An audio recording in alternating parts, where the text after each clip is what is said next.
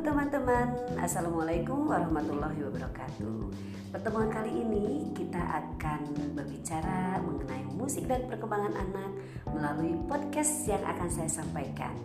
Diharapkan mendapatkan gambaran tentang ciri khas anak prasekolah pada berbagai aspek perkembangan Nah, pada kali ini kita akan berbicara mengenai perkembangan motorik bagi anak usia prasekolah.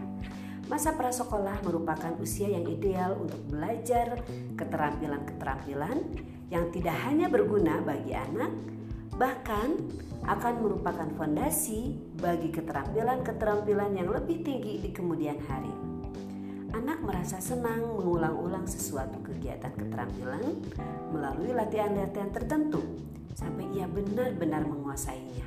Nah, agar proses keterampilan yang diperlukan berjalan efektif, maka pelatihan itu harus terarah. Pada umumnya, anak senang sekali mengikuti kegiatan motorik yang beraneka ragam. Dengan berlatih secara terarah, akan tercapai peningkatan dalam kecepatan melakukan sesuatu. Nah, kaitannya dengan musik, tentu saja ini bisa dilakukan melalui musik, gerak, dan lagu. Nah, sebagaimana teman-teman bisa dengarkan di channel YouTube saya, Leli Kurniawati, ada lagu Maju Mundur. Teman-teman nyanyikan, gerakannya adalah terkait dengan gerakan motorik kasar. Maju, maju, maju, mundur, mundur, mundur. Kanan, kiri bergantian. Lalu lompat, berjongkok, berdiri, berjinjit, berlari berkeliling bergembira. Nah, lagunya nanti dengarkan uh, di YouTube saya.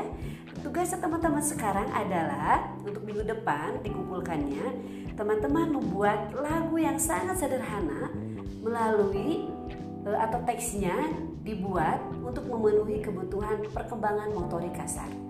Silakan teman-teman searching di internet, mencari di uh, berbagai sumber apa saja sih kegiatan yang terkait dengan motorik kasar anak.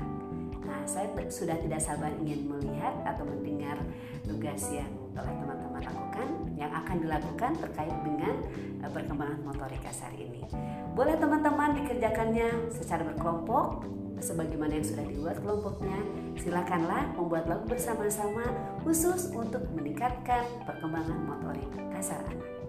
Itu saja podcast kali ini. Mudah-mudahan bermanfaat dan teman-teman semangat untuk melakukannya. Kita jumpa lagi di podcast yang akan datang. Sampai jumpa lagi. Dadah. Assalamualaikum warahmatullahi wabarakatuh.